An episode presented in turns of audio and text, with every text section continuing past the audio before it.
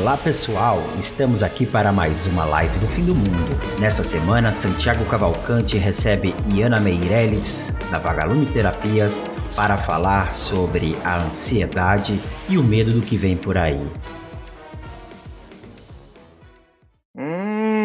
Estamos no ar com mais uma live do fim do mundo, diretamente das cavernas da quarentena.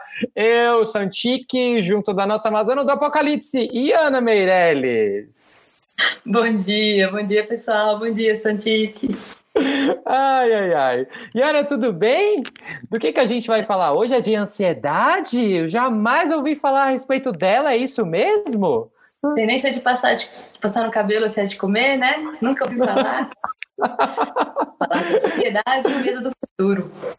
Ah, muito bem, olha só. Então aí, lembrando que você pode participar ao vivo com a gente através da nossa plateia virtual, pelo Instagram da Vagalume Terapias, pelo YouTube, pelo Facebook, lá da agência Descomplica. Vamos ver quem está por aqui já chegando com a gente, olha só.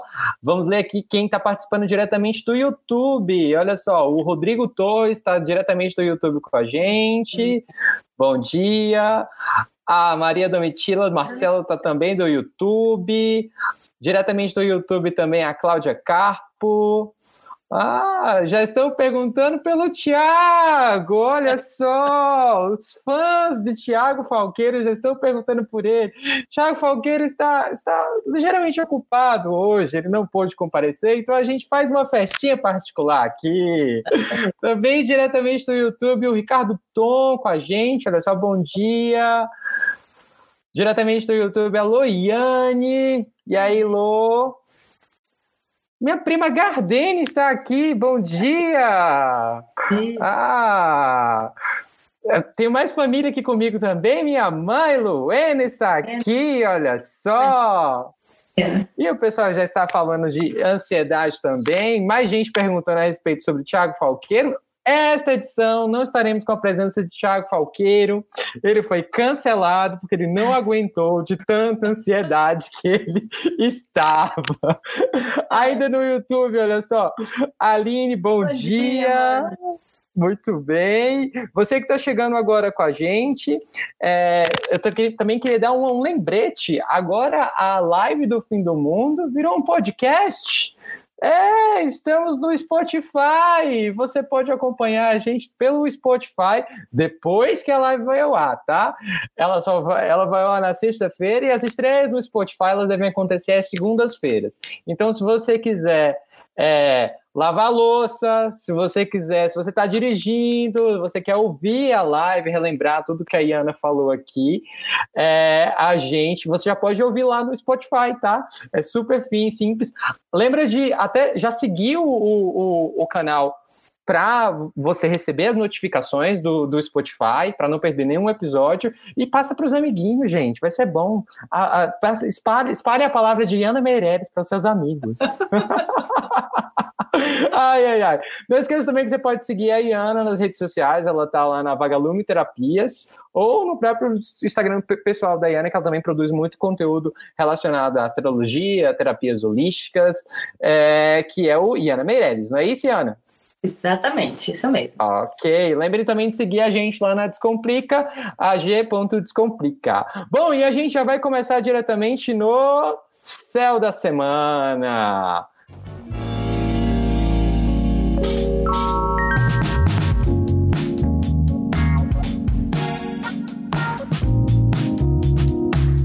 Fala aí, Ana, o que, que a gente tem para essa semana?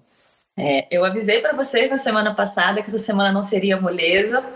A gente teve no dia 14 é, o primeiro movimento né, daquele, daquele trânsito, daquele grande encontro, agora por oposição do Sol com os, os nossos amiguinhos que estão lá em Capricórnio, né?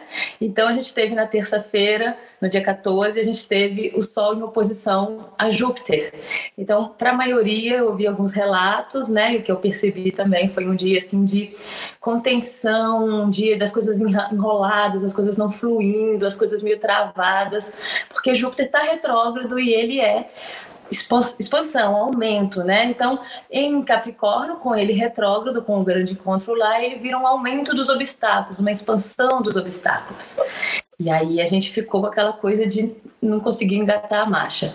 No dia 15, a gente teve o, o Sol oposto a Plutão, na quarta-feira. E aí foi um diazinho de chorar, de não querer sair da cama, né? Eu ouvi alguns relatos das pessoas assim, dizendo: posso dormir o dia inteiro e só acordar amanhã? É, até que pode, né? A gente dá um jeito, um diazinho só.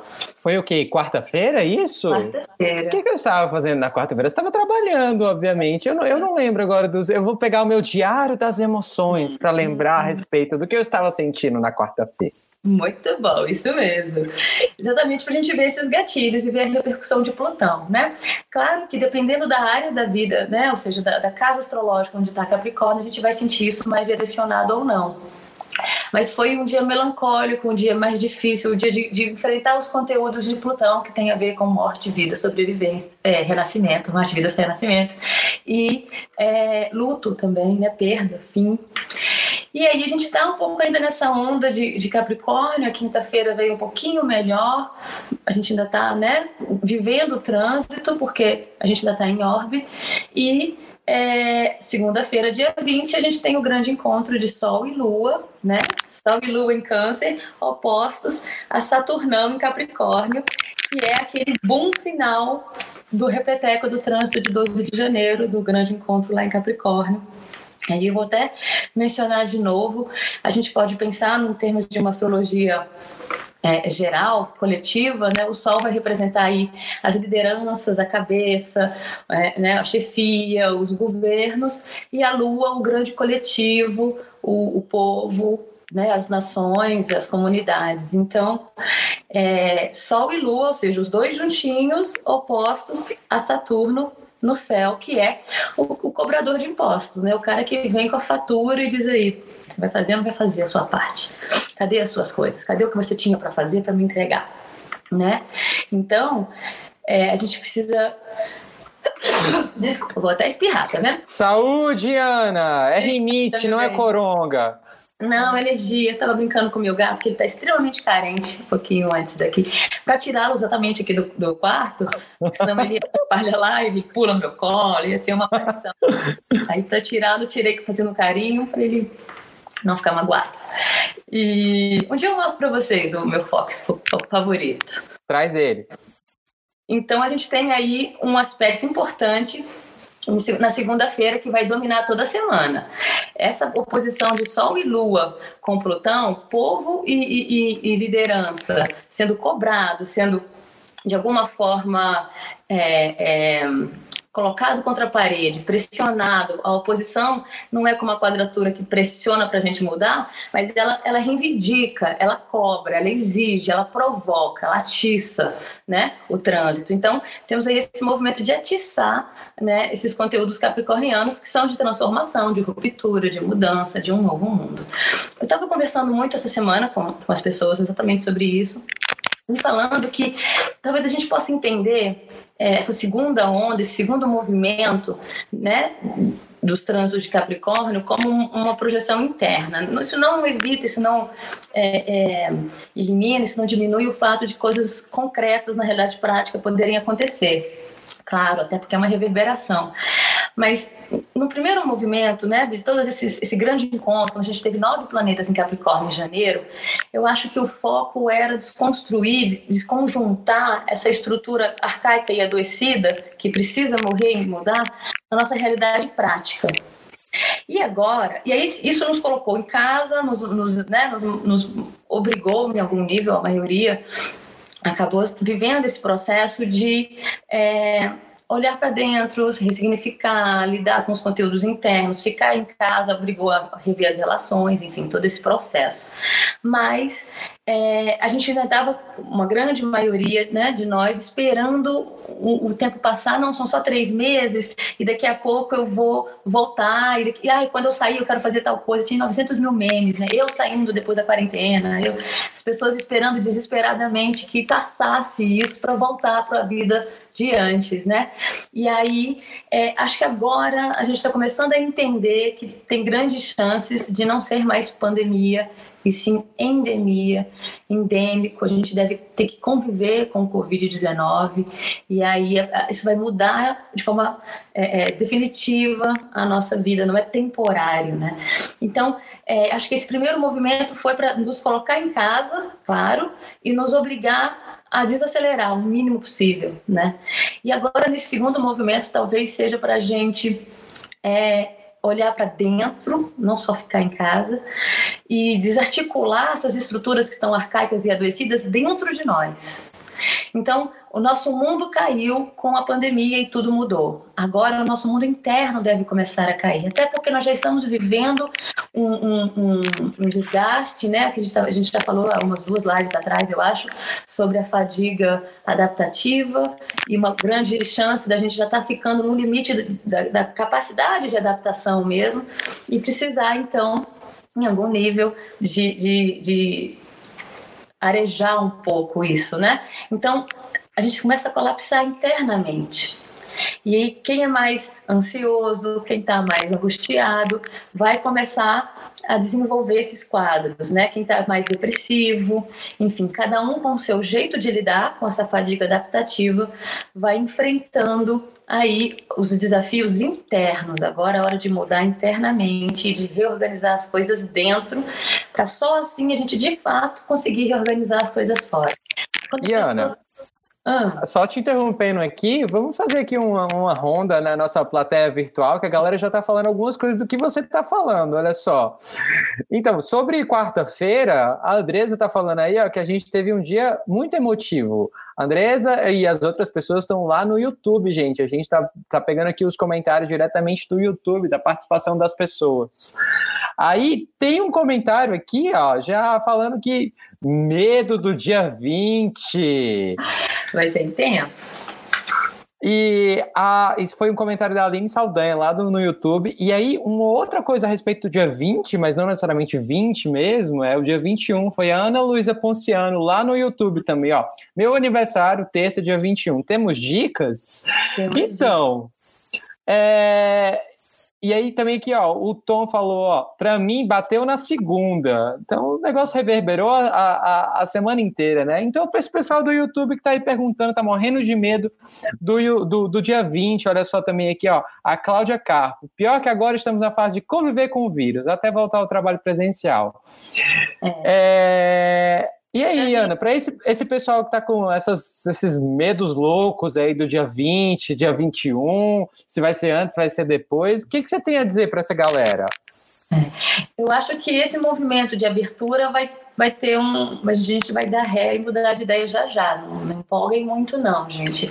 Eu acho que só setembro que isso deve começar a valer mesmo, porque a gente tem uma liderança meio insana aqui no nosso país, que gosta de rir na cara do perigo, como, né, como lá no Rei Leão, então não confio muito nesse movimento de abertura, não.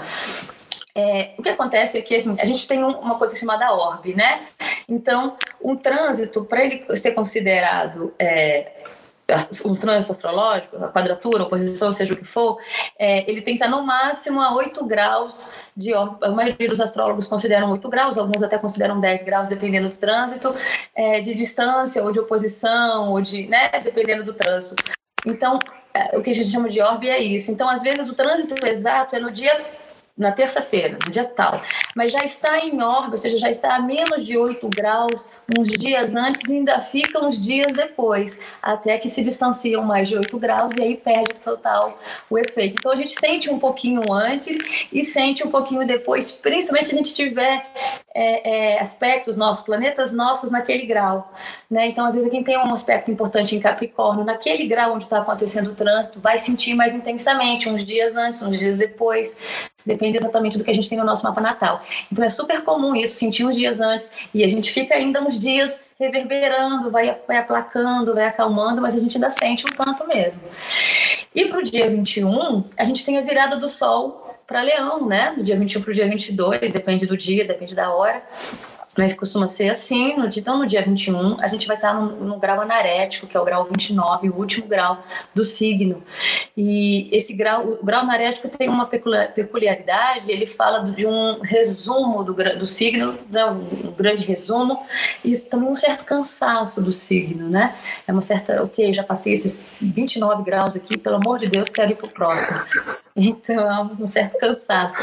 Então, é, os aniversariantes do dia 21 e do dia 22, eles têm realmente um certo cansaço, eles já estão trabalhando os assuntos de câncer há muito tempo, para quem acredita, muitas experiências de vida, e estão querendo já ir para a coisa da autonomia leonina, da, né, do protagonismo na própria vida. Então, talvez uma dica para celebrar bem o seu aniversário é ficar em paz com a sua família e ficar em paz em querer talvez um pouco de tempo, se permitir esse espaço amorosamente, né? Esse espaço cabe no amor e nos vínculos familiares e fazer um dia para você, né? Pegar coisas que você gosta e se celebrar, bem no sentido leonino de minha vontade em primeiro lugar, eu quero e é meu e é do jeito que eu quero e fazer um dia para você, ou pelo menos fazer um evento para você. A gente costuma fazer festa de aniversário para as pessoas, né?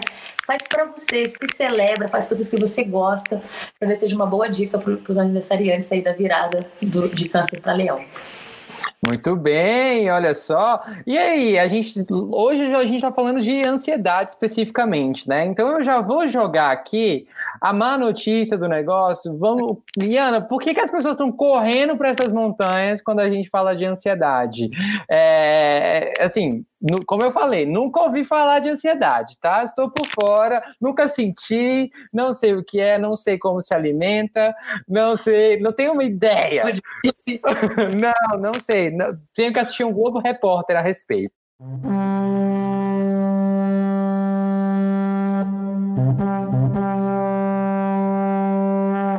Então eu vou te contar o que é ansiedade hoje, né? A ansiedade, ele é uma emoção, ela é uma emoção, né? É imprescindível para nós humanos, é natural, é necessária para a gente sobreviver.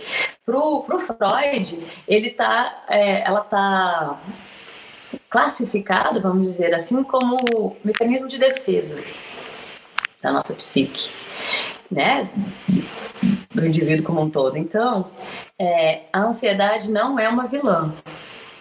Vou contar essa notícia para vocês. A ansiedade é amiga. Como assim? Você tá louca? Ah. É, tá vendo como eu faço as coisas, revira a cabeça de vocês? É, não, tá, tá dando um bug aqui. A ansiedade é amiga, porque ela é a nossa protetora.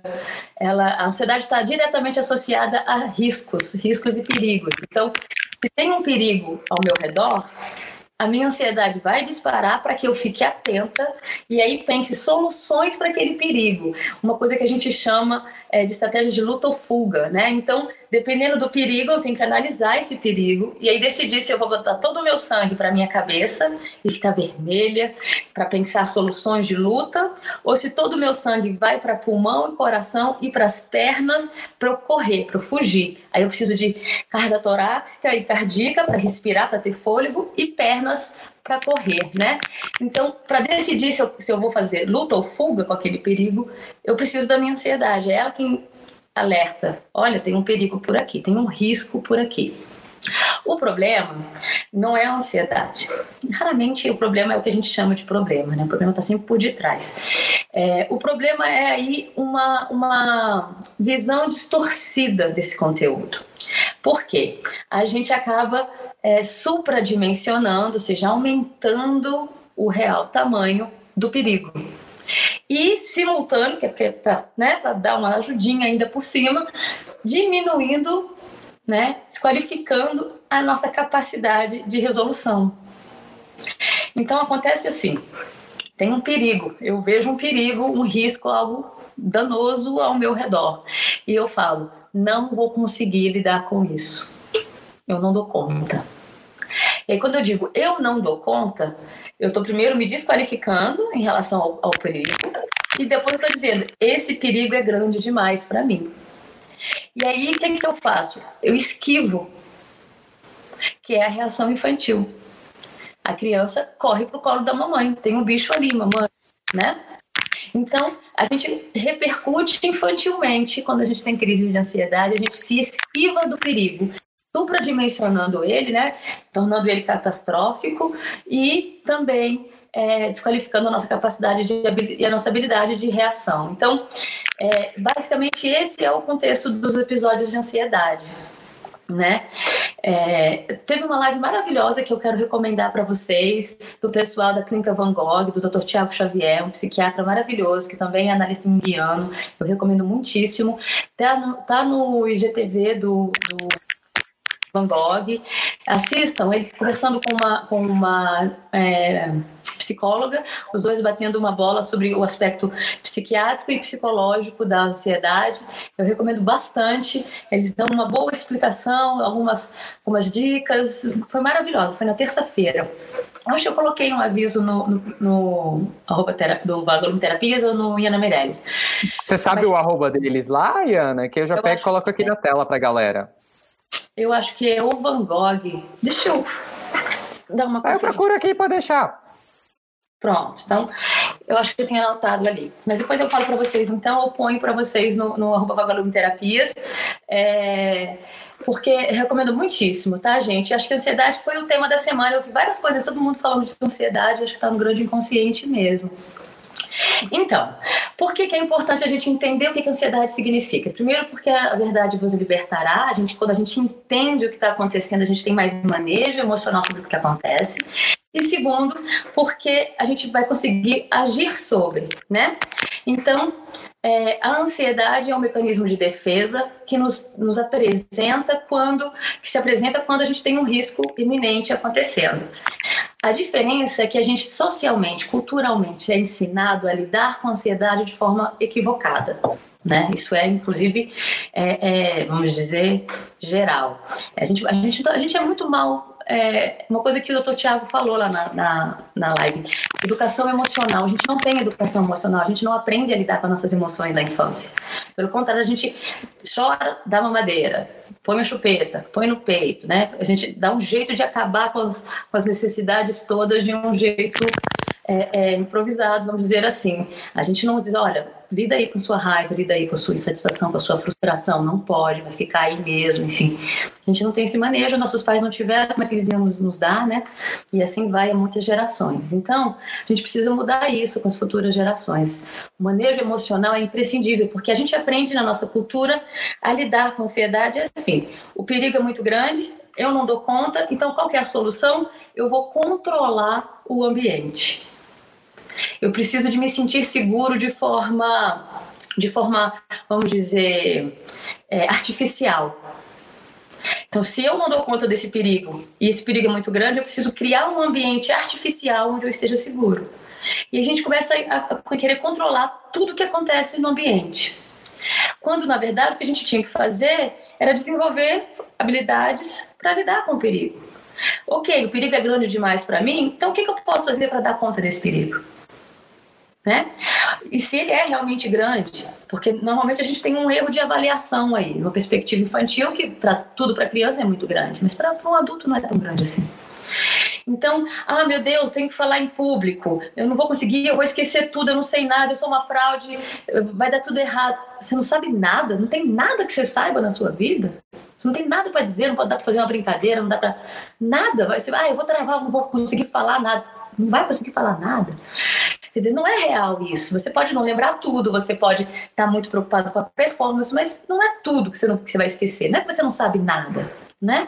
Então você está supradimensionando o perigo. E aí você fala, bom, não vou conseguir, então tem 900 mil estratégias para conseguir falar, e ainda assim não consegue falar. Porque oh, e Ana, e tem aquela, aquelas frases bem, bem clássicas de, de, de motivacionais na internet, assim, que é, a depressão é uma conexão com o passado, a ansiedade é estar sempre no futuro, e você está sempre, estava tá, utilizando aí muitos verbos no futuro. Essa conexão, ela realmente existe, né? Existe, porque como a ansiedade nos coloca é, preocupados com o que está para acontecer, mesmo que seja imaginário, a gente está sempre olhando muito mais para o que vai acontecer como se não fosse possível alterar esse conteúdo. do que olhando para o agora. Exatamente, bom, tem sempre a, a, raposa e o coelho, né? A raposa está vindo, tem um coelho aqui comendo uma maçãzinha e tem uma raposa vindo. O coelho relaxado não vai ver a raposa, vai virar janta. O coelho ansioso, opa, tem uma raposa. E ele já criou uma solução, achou um buraco para se enfiar, subiu em algum lugar, Entende? Ele já deu uma solução porque tem uma raposa num raio aí perigoso para ele. Entende? Então, é, eu estava até conversando isso uma vez com, com, com o Tiago, com o doutor Tiago, que é, eu acho que, o que a gente está vivendo é uma grande seleção da espécie, né? Uma, um, um salto evolutivo, e talvez os ansiosos sejam os que vão sobreviver né? A humanidade que vai sobreviver a essa pandemia são os ansiosos, os que têm algum nível de, é, é, de, de, toque, né? Que gostam de tudo organizado, que, que lembram de passar o gel toda vez que pegar na chave. Entende? Quem tem um pouco mais dessas habilidades tem mais chance de não se contaminar e de sobreviver né? Porque estão mais conectados e preocupados com a vida do que quem é muito relaxadão, distraído, e peguei, ih, botei a mão no olho, já era, seja o que Deus quiser, enfim, né? Então a gente, a gente tem aí, entende como isso é estratégia de defesa? O problema é quando a gente usa isso de uma forma adoecida, buscando controle. O maior inimigo da ansiedade é o controle. E quem que é o melhor amigo da ansiedade? O melhor amigo da ansiedade é a criatividade. A ansiedade nos revela uma necessidade. Quem é a mãe da criatividade? A necessidade. Então, oh, Iana, mas só antes de você continuar nisso, volta para essa parte de, de, de, o controle. Como assim o controle? É, eu nunca ouvi falar disso. Né? Vou fazer um, para, um, um, um paralelo, porque se, eu, se tem um risco ao meu redor, um real perigo ao meu redor, né? Analisei esse risco, ele é grande, ele é importante. E aí, ao invés de eu falar, preciso. Vamos pensar na raposa e no coelho? Tem uma tá. raposa tá. chegando. E aí o coelho diz: Bom, tem uma raposa chegando. Eu não vou conseguir vencer a raposa numa luta, não sou tão Jedi assim. Então eu vou precisar de uma estratégia. Opção número um: vou botar uma cerca na floresta para que as raposas não cheguem perto de mim. Opção número dois, vou exterminar todas as raposas. Opção número três, eu vou para um lugar onde é seguro, onde a raposa não me alcance. O que, que é mais fácil de fazer? A gente se transforma. Ir para um lugar seguro, não? Tipo. Entende? Uhum. Mas a gente, como a gente acha que a gente não consegue se transformar, como a gente se vê pequeno diante da situação, a gente fala: bom, preciso matar todas as raposas. Uhum. Então, tem um relacionamento acontecendo. Ai, meu Deus, eu não dou conta, eu fico insegura, eu não sei como me importar, tem uma paquera acontecendo. Então, eu vou fugir de todas as paqueras. Não, eu vou aprender a paquerar. Entende? O que a gente faz é construir um, um, contexto teoricamente seguro que nos evite entrar em contato com a ansiedade, o que é, o que é evitar a vida. Uma coisa também que, que a gente estava falando, eu com o Thiago, numa outra conversa, além dessa live, é que ele, ele, ele sempre fala isso, a, a, o controle, de, o, o contrário de ansiedade é apatia. É uma não vida. Quem nunca fica ansioso deve se preocupar, com alguma coisa errada fica sempre muito relaxado, fora assim, que é talvez os mestres tibetanos, né, que estão sempre em paz, é, se você não é um mestre tibetano e nunca fica ansioso, tem alguma coisa errada. Você não está conseguindo talvez perceber perigos ao seu redor. A apatia, que é essa não habilidade, essa não, essa não conexão com a vida, também é perigosa e adoecida. Né? Então a gente precisa primeiro desmistificar a ansiedade e entender que ela é uma estratégia de defesa, um mecanismo de defesa da nossa psique e ela só quer que a gente crie novas soluções. Então, estou ansioso, o que, que eu faço a respeito? Crio novas soluções. Então, a solução, o jeito que está não está bom, não está seguro. Crio novas soluções. Ao invés de tentar fazer o mundo não, não me, me oferecer riscos, eu aprendo a lidar com os riscos. E aí a transformação é interna, não externa. Não preciso agir sobre a realidade, eu vou agir sobre mim mesma. Percebe como é o único lugar onde eu tenho poder. Nós só somos é, é, é, imagem de Deus, né? Nós só somos deuses na nossa própria vida. Eu escolho o que vai acontecer comigo. Sobre a realidade, eu não posso escolher se vai ou não ter raposa na floresta. Eu não posso decidir. Não está na minha alçada. Mas eu posso decidir se eu vou ou não morrer na mão de uma raposa, né? Então a gente precisa entender essa ideia de que o controle é um jeito infantil e de quem se desqualifica para lidar com a situação. E a, e a criatividade e a autotransformação é um jeito adulto. Porque aí aprendi a lidar com raposas, apareceu raposa, eu sei que eu tenho que subir numa árvore, ou eu sei que eu tenho que me enfiar num buraco e pronto. Pronto, acabou a live, já foi resolvida o problema. Gente, vocês já sabem o que fazer. É só ser, ser criativo que dá tudo certo, tá? Não precisa mais tomar Rivotril. Ó, mas aqui a gente vai falar do irmãozinho gêmeo que vem sempre junto com a ansiedade, que é o medo do futuro. Que é o motivo pelo qual a gente acha que não dá conta. Tá que é a chave do problema. Primeiro, a gente supradimensiona o perigo. A gente diz, nossa, isso é grande demais para mim. Às vezes é uma coisa grande mesmo, mas na maioria das vezes não é tão grande assim. Supradimensionar então, é no sentido de se colocar como criança, né? É não ver aquilo como um adulto propriamente dito. Entende? Não vou dar conta, ai meu Deus, é muito difícil falar em público, é muito difícil paquerar, é muito difícil ter uma conversa olho no olho, falar o que eu penso, o que eu sinto, tenho muito medo do que as pessoas vão dizer. Normalmente, a ansiedade está sempre associada ao sentimento de aprovação, né? O que, as pessoas vão pensar, o que, as pessoas vão dizer, elas vão gostar de mim, elas vão parar de gostar de mim, elas vão me rejeitar, né? Então, a gente está tão preocupado com a reação do outro, e os meus pacientes sabem que toda vez que a gente diz os outros, as pessoas, todo mundo, de quem que a gente está falando? Papai, mamãe, e aí tem o outro aí que eu não sei, eu não lembro qual que é. Peraí. Às vezes os irmãozinhos, né? É. A criança. Papai, mamãe ou dentro e a criança, o vínculo da criança. São uhum. as respostas certas para todas as minhas perguntas. Então, é, se a gente está preocupado com a opinião do outro, o que, que, o outro vai pensar, o que, que o outro vai dizer, a gente está, na verdade, buscando a aprovação de mamãe e papai, e é por isso que a gente está ansioso. Tá, então, entendi. conteúdo da criança desesperada para mamãe e papai salvar a gente do perigo. Então, é, sempre lembrar, né, que a criatividade é a reação adulta. Né? E nem que seja criatividade de pedir ajuda, de dizer, gente, alguém me ajuda, tem uma raposa vindo, precisamos de ajuda. Não, você não precisa dar conta sozinho, você precisa dar conta de, de resolver, pedindo ajuda, se mobilizando, aí você resolve né? E aí o medo do futuro. É, eu queria primeiro começar com a antítese. Hoje eu estou toda da antítese, acho que por causa das oposições. É, a nossa, o nosso estado natural é de paz, né? Tanto é que a gente diz, ah, fulano tirou a minha paz, ah, isso me, isso me, isso me tira do sossego, né? Então, a gente, a gente tem um estado natural que é um estado de paz. E esse estado não pode ser construído, porque ele, ele é a priori. Né? A paz está ali a priori. Então, no nosso estado de paz, tudo que a gente pode fazer é uma manutenção da paz. Aí vem alguma coisa externa e rompe com essa paz, nos tira da paz, né? Então o que a gente precisa fazer? Solucionar esse conteúdo externo para restabelecer a paz. O medo do futuro é um rompimento com esse estado de paz. Quando a gente entende o futuro como perigoso, o desconhecido como perigoso, o imponderável como perigoso, aquilo que a gente não controla como perigoso. Isso está sempre muito associado à mãe, né? A gente tem aí, tem uma paciente que me falou, por favor, não fala de mãe hoje, não tem jeito, você acaba chegando na mãe, entendeu? problema. Eu vejo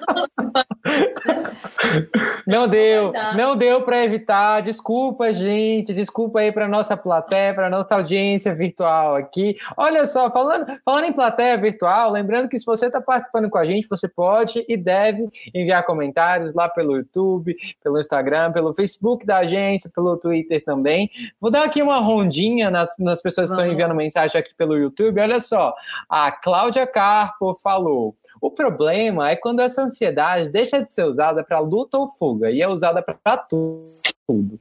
Uma mensagem, uma mensagem e um problema. Eu sei do que está falando. Eu sei do que é você olhar o seu, seu WhatsApp que acabou de tremer e você já ficar, ai meu Deus, o que será isso? Pro, problema, problema. Aí, olha só aqui, ó. Cláudia Zatz. Sempre achei que a ansiedade estava ligada à taquicardia. Ela também aparece quando ficamos paralisados? Vai, Ana! Sim, a taquicardia é um efeito, é um efeito. Lembra do, do, estratégia de luta ou fuga? Se a gente acha que tem que fugir, a gente vai mandar bastante sangue para o coração, para o pulmão e para as pernas, e daí, daí dá a taquicardia, que é para dizer quero fugir, quero fugir, quero fugir, né? Então é a taquicardia que é consequência da ansiedade, não o contrário. Quando a gente fica paralisado, é, é porque a gente está, de alguma forma, analisando ainda o perigo. A gente não conseguiu identificar o perigo. É, né? Tem aí tem todos os mecanismos do medo que nos congela, que nos paralisa. E, certamente ativa um gatilho, tem alguma memória que já foi difícil com aquele cenário e a gente não consegue reagir. Isso também é uma, uma, uma forma da, da, ansiedade atuar, é, quando ela nos paralisa para avaliar. E aí, se a gente fica muito tempo preso avaliando, é porque tem aí algum trauma, certamente, né? Mas voltando a falar lá do medo, é, é para a gente entender da coisa da paz, né? Como, como ponto inicial, porque a, a gente acaba construindo que a vida não é, não é segura, né? E a gente vai falar um pouquinho de objeto de transferência. Só respondendo a Claudinha, é, quando tudo nos cria ansiedade, a gente está acreditando que tudo é perigoso, que viver é perigoso né? Então, o tempo inteiro a gente está se sentindo num mundo é, é, é, num campo minado, num risco iminente de acidentes, né? E isso, por isso que tem a ver com a mãe. Coitada das mães, não estou botando a culpa nas mães, não, mas é, a gente vive isso em relação às mães, né? tem uma coisa chamada objeto de transferência. E eu adorei a chamada dessa live que foi com o nosso querido Charlie Brown, porque, para quem é da nossa geração, quem não é, procura no, no, no, no, no YouTube os, os desenhos. É, o Charlie Brown, acho que ele tem um irmão mais novo, que tá onde ele vai, ele vai com um cobertorzinho. Eu não vou lembrar o. O Lino. É o Lino. Pronto, onde o lino vai, ele vai com o cobertorzinho dele.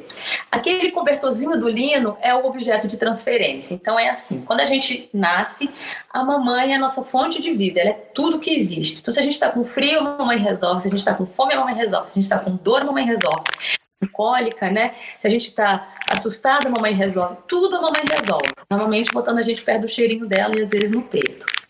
Só isso já resolve.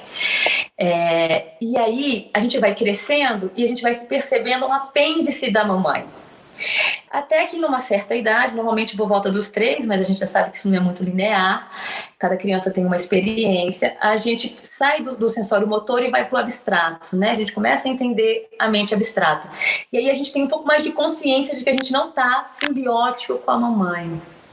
Ou seja, não está garantido a minha sobrevivência, né?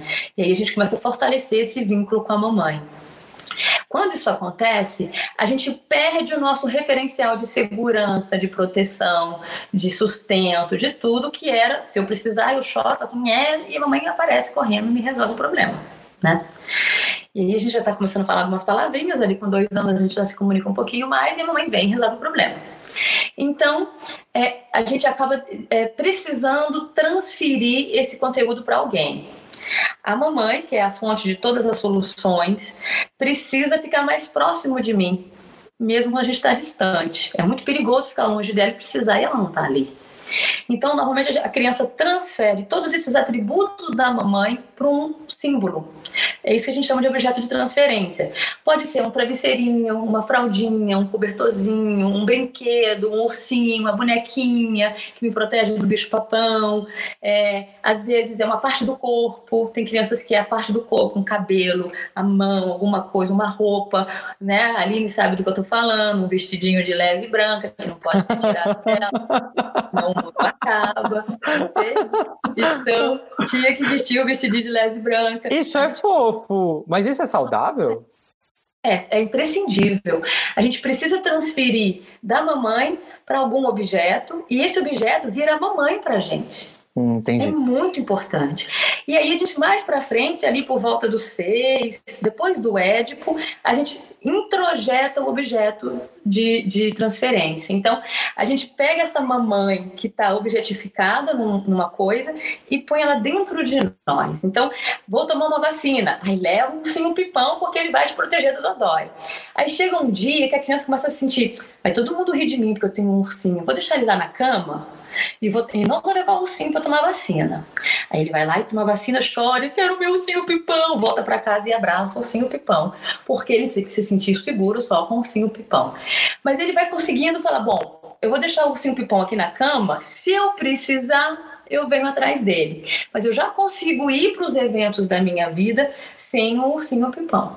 E aí a criança vai transferindo os, os conteúdos para dentro dela mesma, introjetando. Ele já tem coragem de ser um ursinho pipão, o bicho papão não pega mais ele.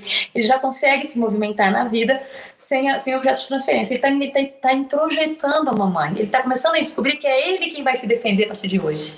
Antes a mamãe o protegia de todos os perigos e a vida era segura porque a mamãe estava lá filtrando a experiência da vida. Depois o objeto de transferência filtrava a experiência da vida para a gente. E a partir desse momento, quem começa a filtrar a experiência da vida para a gente é a gente mesmo.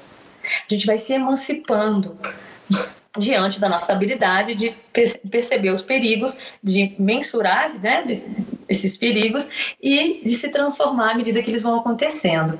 Então, o objeto de transferência é o que nos auxilia viver essa, essa, essa sensação de segurança com a vida, de entender que a vida é segura, de que, que a gente pode lidar com a vida de uma forma segura. Para uma criança, o mundo é perigoso, para um adulto, não, né? Porque a gente já introjetou a mamãe, já introjetou o papai, e a gente agora consegue é, viver no mundo de forma sábia. Quando a gente não consegue fazer isso, quando a gente tem três etapas do processo. A primeira etapa é o objeto de transferência, é, é, a relação com a mamãe. Se eu não conseguir me sentir seguro com a mamãe, amado pela mamãe, é, protegido pela mamãe, eu não vou conseguir transferir isso para um objeto. Então a gente vai ficar preso nesse primeiro momento, sempre desesperadamente buscando mamãe, buscando mamãe, buscando papai. Se eu conseguir transferir para um objeto, mas alguma coisa aconteceu com o meu objeto, isso acontece infelizmente nas histórias mais antigas, então isso é terrível. Ah, larga esse travesseiro, vou botar fogo nesse travesseiro. Aí a mãe tira, o pai tira, e joga fora a boneca, e, e, e você tem que crescer. Tipo a boneca, chupeta também, né? a chupeta. A chupeta é muito objeto de transferência, né? Então, ele faz alguma coisa drástica com aquele objeto de transferência e a criança Pronto, matou a minha segurança ali, nunca mais, né? E aí a criança não vai conseguir transferir do objeto para si. Ela vai ficar a vida inteira precisando de um objeto.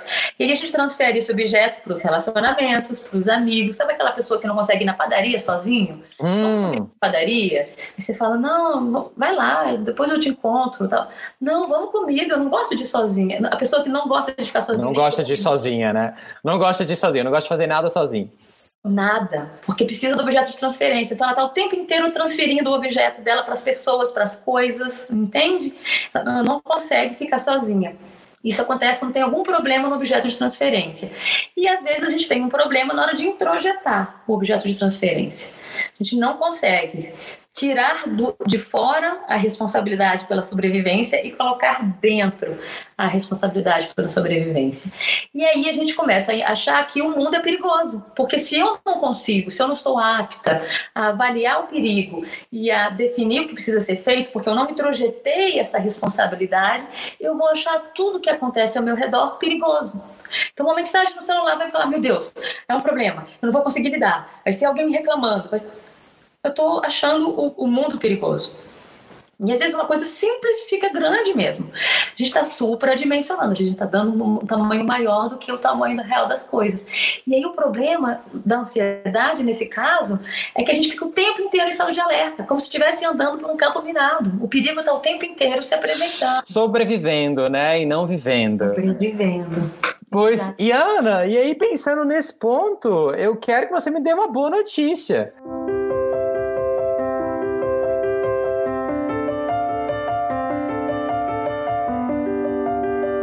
Eu quero que você me diga como é que as pessoas deixam de sobreviver e passam a viver de fato, aproveitar a própria vida. Existe vida com ansiedade? Existe vida. A gente precisa ressignificar, porque grande parte do nosso arcabouço de medo, e aí a gente tem aí uma, uma possibilidade muito rica com a constelação familiar grande parte, a gente herda, né, esses conteúdos. Inclusive, por isso eu estava falando da, da sobrevivência da espécie, que a ansiedade e, e né, a necessidade de atuação sobre a realidade é uma herança que, que se perpetua na nossa espécie, ou seja, a nossa biologia privilegia a ansiedade como herança genética, porque isso é considerado um mecanismo de defesa, né? Ou seja, isso é uma herança genética. Se isso é uma herança genética, grande parte do nosso repertório de medos tem a ver com nossos ancestrais, o que eles viveram, os medos que eles enfrentaram, enfrentaram, aquilo que eles não conseguiram resolver, aquilo sobre o qual eles se sentiram pequenos e, e, e vulneráveis. E a gente continua acreditando que aqueles perigos são terríveis e que a gente está vulnerável. Então, se a mamãe viveu uma violência e ela vai me ensinar que o mundo é violento, que os homens são violentos, que as coisas são violentas, e eu vou viver com medo dessa violência mesmo nunca tendo experimentado essa violência antes né? E aí é a história dos, dos, dos 13 macacos, né? O último macaco não viveu a experiência, mas tem tanto medo quanto os outros 13. Já viram essa, essa experiência? Sim, já. Então, é, vale a pena pesquisar. Conta, mas dá uma resumida, Iana, é melhor. Conta pra gente, pra toda a nossa audiência entender. Vamos falar. Então, os 13 macacos é o seguinte: o primeiro macaco ficado numa sala quintal, numa jaula, com um cacho de banana. E toda vez que ele tenta pegar a banana, ele leva um choque, um balde de água fria, uma, uma sirene toca, alguma coisa assim. E aí ele tá lá, o cacho de banana na frente dele, e ele tenta uma, tenta duas, tenta três, ele não pega. E aí eles colocam um segundo macaco no, no espaço, né? E aí esse segundo macaco, claro, viu a banana, vai querer pegar. E aí ele vai levar choque, todos eles, todos os macacos levam um choque, o, o, balde de água e a sirene. E aí, ou uma dessas três, depende. E aí, é, aí os macacos, aí o, o, primeiro macaco começa a bater no segundo macaco quando ele quer pegar a banana, porque ele também leva sirenada na cabeça, né? E aí entra o terceiro macaco, tenta pegar a banana, os outros dois vão bater nele para ele não pegar a banana. E todo mundo começa a ficar com medo de pegar a banana, mesmo desejando desesperadamente a querida banana, vai todo mundo ficar surtado. Até que os, o, depois de, de 10 ou de 12 macacos, o décimo terceiro entra e nada acontece. Não tem sirene, não tem balde uhum. e não tem choque quando ele pega a banana. Ainda assim, todos eles batem no macaco, mesmo sem isso acontecer. E o macaco morre de medo de pegar a banana porque ele viu os outros apanhando. Então, a experiência ela acaba sendo aprendida de medo, né? Inclusive de herança genética. Então, você nunca viveu o perigo, mas você nunca mais vai querer pegar, você vai ter que tomar raiva de banana, porque todo mundo ali já sofreu querendo, querendo muito essa banana, né? Então, a gente sabe que tem uma herança. E aí a gente precisa entender quanto dos nossos medos, dos nossos pavores, daquilo que nos paralisa tem a ver com os medos dos nossos pais, dos nossos avós, dos nossos bisavós. Tem grandes chances da gente conceituar como terrível algo que foi terrível para eles, mas que não necessariamente é terrível para nós. Entende? Tá, não. Gente... É, é, é até difícil gente... não entender, né? Se você olhar para trás assim, você para, se você conhecer um pouco da história da sua própria família e for parar para se observar e observar a história da sua família, acho que não, acho que ninguém vai não conseguir fazer essa conexãozinha assim, tipo, ah, ok, eu entendo que eu penso dessa forma porque eu aprendi dessa forma e essa pessoa aprendeu dessa forma porque a mãe ou o pai dela já aprenderam dessa forma e trataram ela dessa forma, então o comportamento vai se reproduzindo, né? Exatamente. Então, ai, morar sozinho é muito ruim. Não, morar sozinho foi ruim para alguém da minha família, mas pode ser bom para mim. Ai, viajar sozinho é muito depressivo. Pode ter sido depressivo ter que fazer uma viagem para alguém. Para mim, pode ser a liberdade da liberdade, né? Então, ah, se casar tardiamente, ter filhos, não ter filhos, ah, relacionamento amoroso é sempre ruim, os homens são todos complicados, as mulheres são todas loucas, né? Pode ter sido assim para aquela geração. Não precisa ser assim para mim. Né? Então, os nossos conceitos de, do que é perigoso, de quão perigoso uma coisa é, pode estar permeado das experiências difíceis dos nossos pais. E para a gente se vincular a eles, a gente acaba é, é, acreditando, comprando esses medos e esses perigos como verdade. Então, a boa notícia é: tem grande chance de quase todos os seus medos serem criação da sua mente. Até põe um sorriso depois. não é real, entendeu? Não é real. E aí, quando a gente percebe que a nossa mente, criando a raposa como um Tiranossauro Rex, e ela é só uma raposa, é uma raposa, mas ela não é um Tiranossauro Rex. Diferente. Quando a gente costuma dar o real tamanho, a real proporção para o perigo, a gente muda o estado de alerta e reavalia aquilo. É o que a gente chama da experimentação do, do medo, né? Porque assim, ah, tem que ficar seguro o tempo inteiro. Tem, mas se você tem um medo aumentado, por exemplo, uma fobia de alguma coisa, é importante, claro, gente, isso dentro de um processo de tratamento, com, com um acompanhamento. Não é só, ah, vou lá enfrentar o medo, ah, tem medo de, de água, joga na piscina que resolve. Não, aumenta a fobia, pelo contrário, afoga a pessoa, pelo amor de Deus. Não façam isso em casa, amiguinhos. Mas se eu tenho uma questão com água, então eu vou terapeutizar, vou trabalhar essa minha questão com a água, e aí eu vou procurar um professor de natação, e vou botar a boia, eu vou entrar na piscina, eu vou entrar em contato, e eu vou lá medir esse medo, vou ver qual que é o real perigo de entrar na piscina dentro de um processo de tratamento, de entender o trauma por detrás disso, entender o que está ligado a isso, eu vou lá e vou me trabalhando com aquele medo. Então a gente vai para um enfrentamento do medo, para dimensionar um pouquinho mais, mais real. Ok, então não é o fim do mundo entrar na piscina no raso, porque eu não vou me afogar. Eu não vou, nada trágico vai acontecer quando eu estiver na piscina, porque às vezes alguém morreu afogado naquela família. E tem alguém com muito medo de piscina, de água. Ah, mas era raso, me veio a correnteza, puxou e eu de água. Água é um negócio traiçoeiro. Não entro na piscina. Então você vai lá e você vai fazer aquela pessoa ter um novo paradigma em relação àquele, àquele risco. E aí a gente vai criando estratégias. Então, o controle falou: nunca entro em água. Água é perigoso.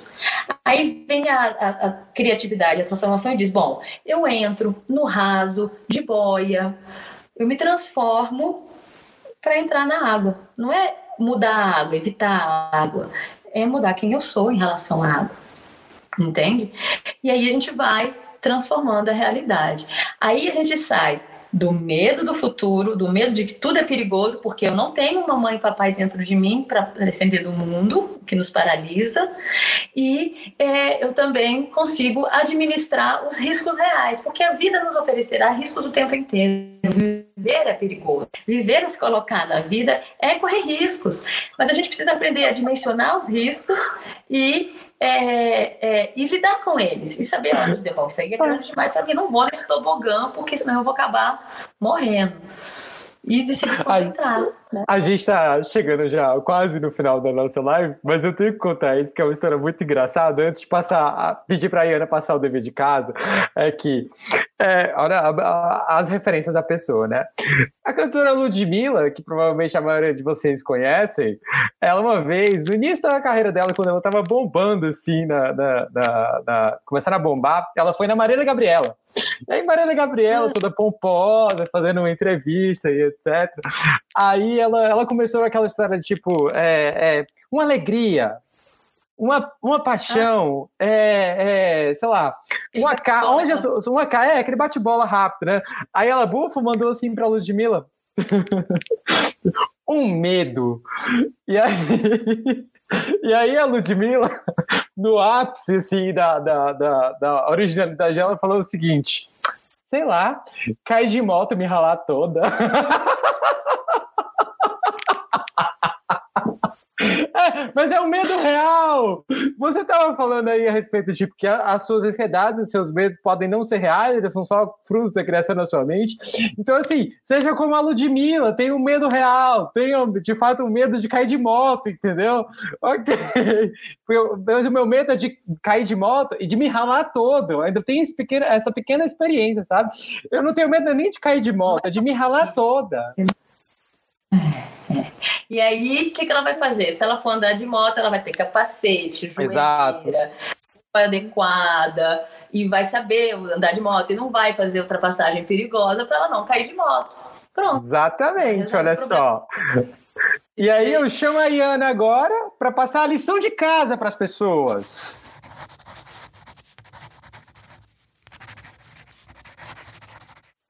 O que é que o povo tem que fazer aí, Ana? Então, o primeiro passo é sempre o primeiro passo de todos os deveres de casa. reconhecimento. Quais são os principais focos da minha ansiedade? O que a Iana tudo, como disse a Claudinha, tudo. Uma mensagem já me dispara o alarme. É, ok, tem aí uma questão é, aumentada. Tem um gatilho que está acionado e aí tudo. Sabe aquela coisa do dedo? Onde está doendo o corpo inteiro? Aonde? Onde eu toco está doendo. É o dedo que está doendo. É onde você toca, dói porque é o seu dedo que está doendo, né? Então, o gatilho ele, ele pode estar, tá, né? É, é, é, secreto aí. Tem alguma coisa é, é, que está doendo o tempo inteiro e aí as pequenas coisas vão acontecendo e vai doendo. A gente precisa olhar para além do sintoma para ver o que está por detrás dele. É bom que os sintomas eles dão pistas, mas a gente precisa olhar para além dele. Então, identificar e reconhecer quais são os principais medos, quais são os principais pavores, o que que desperta o meu medo, o que me faz ter pesadelo à noite, o que que só de eu imaginar já começa a me tremer inteira, Deus me livre, não consigo. Qual é o grande medo da sua vida? E qual que é o medo mais atual? Né? Tem gente que está com medo de ter Covid, tem gente que está com medo de perder alguém, tem gente que está da família, né? Próximos, am amigos, am amores. Tem gente que está com medo de não ter o que, o que fazer na vida, não ter um mundo para voltar, como é que vai ser a vida. Tem gente que está com medo de perder o trabalho, de perder o negócio, de perder o sustento, de não saber o que fazer, enfim qual que é o maior medo que está te angustiando, para a gente conseguir olhar para através disso o que está repercutindo, né? E aí a gente começa a entender que tem uma provável supradimensionamento, um provável supradimensionamento do medo e uma desqualificação da gente porque a gente está infantil, se sentindo menor, não apto, não hábil para lidar com o perigo. Lembra que se a gente está aqui é porque a gente dá conta. E a gente vai dar conta desse desafio da pandemia e a gente dá conta dos nossos desafios na vida, de um jeito ou de outro. Pode não ser do jeito que a gente gostaria de dar conta, mas a gente vai dar conta, né? Então, a gente vai olhando e, e fortalecendo essa autoestima, essa autoconsciência e, a, e trabalhando a nossa capacidade de transformação. Quem é muito rígido, quem tem dificuldade com a mudança, é mais ansioso porque está muito preso aos seus conteúdos. Então, tem grande chance de você estar tá ansioso porque você não quer mudar. E a gente precisa entender o que, que eu não quero mudar. O que, que eu não quero? O que, que eu não aceito que seja diferente? Porque é isso que está te causando ansiedade. É, é a não habilidade de, se, de flexibilizar, de se transformar. E a gente também procurando a fonte do medo e da ansiedade. Procurou essa fonte do medo, põe ela lá de novo na régua para ver se a gente não está chamando é, é, é, raposa de Tiranossauro Rex. E Tiranossauro Rex de raposa. Tem gente está chamando Tiranossauro Rex de uma gripezinha. Então, a gente tem que também ver se não está fazendo o contrário e está na negação lá de não, vamos viver a vida loucamente, né? A gente precisa ter o tamanho real das coisas. E aí, trouxe a coisa para real, a real proporção, o que, que, eu posso fazer a respeito? O que está na minha alçada? Quem eu sou? Como eu sou? O que, que eu posso fazer a respeito? O que, que isso exige que eu transforme em mim, na minha essência, na minha natureza, no meu jeito de lidar com a vida? E aí a gente vai conseguindo trabalhar. E um outro conceito que eu já queria trazer para vocês hoje sobre o medo, a gente vai falar mais de medo, provavelmente é um tema muito extenso, a ansiedade também. Mas uma coisa sobre o medo que é muito importante a gente saber, principalmente o medo do desconhecido, é ressignificar essa ideia de que o vazio né, é falta. O desconhecido, o não sabido é falta. O vazio é infinita possibilidade. Infinitas possibilidades. Então, quando eu não sei o que vai acontecer, isso é uma boa notícia. Podem acontecer coisas maravilhosas, coisas ruins também. Se acontecerem coisas ruins, eu me adequo, me adapto e supero elas. Se acontecerem coisas boas, vai ser maravilhoso. Né? Tudo que a nossa mente conhece é o passado. A nossa mente racional só conhece passado. E aí ela cria uma memória, um banco de dados com o passado. Para a gente se sentir um pouco mais seguro, ela tenta identificar o, o cenário com alguma coisa que a gente já viveu para saber como se comportar. Então, eu estou numa sala de aula. Bom, eu já estive em salas de aulas antes. Então, o que, que aconteceu quando eu estive numa sala de aula? Aí eu vou lá e pego os meus históricos. Lembra que o superego privilegia as informações difíceis para evitar o sofrimento repetido. Então, eu vou pegar as minhas piores experiências de sala de aula e trazer para minha memória para me preparar para uma possível ruim, péssima, terrível experiência em sala de aula. Aí eu vou chegar no primeiro dia de aula com todo o meu arcabouço de piores experiências de sala de aula ativados. Olha que delícia. Isso não é muito feliz a nossa vida. Com então, certeza. a gente vai lá e lembra que pode ser uma primeira aula maravilhosa, a turma pode ser incrível, o dia pode ser maravilhoso. Não é porque já foi difícil em salas de aula que essa, essa primeira aula vai ser terrível. Então a gente precisa mudar essa ideia de que o diferente, o desconhecido, ele é, ele, ele é uma grande chance de repetição de problema. Não. A gente precisa entender como a nossa máquina, a nossa mente funciona, entender que ele traz os piores cenários possíveis para a gente se preparar, mas a gente precisa dar um passo para frente e dizer que venha o diferente, que seja melhor. Cada dia vai ser melhor. Arrasou, Ana! Possibilidades da vida. Amém, amém. Tá Olha só, gente. Chegamos ao fim de mais um episódio. Muito obrigado a todo mundo que nos acompanhou, que esteve conosco. Obrigado, Iana, por sua participação aqui, sempre brilhante com a gente. É, lembrando que na segunda-feira este episódio está ao ar no Spotify e você sempre pode acompanhar aqui ao vivo com a gente através da nossa plateia virtual nas redes sociais. Deixa seu comentário, manda seu feedback para a Iana, manda seu feedback para a gente. A gente agradece a participação participação de todo mundo. Muito obrigado e até a próxima, Ana, se o mundo não acabar. Beijos, Iana. Beijo, galera. Beijo, gente. Até sexta-feira que vem. Obrigada. É isso aí, pessoal. Não se esqueçam, na próxima sexta-feira nós estaremos de volta com mais uma live do fim do mundo no Instagram da Vagalume Terapias, no YouTube e no Facebook da Agência Descomplica. E também na próxima segunda voltaremos com mais um episódio do podcast. Obrigado pela audiência e voltem sempre.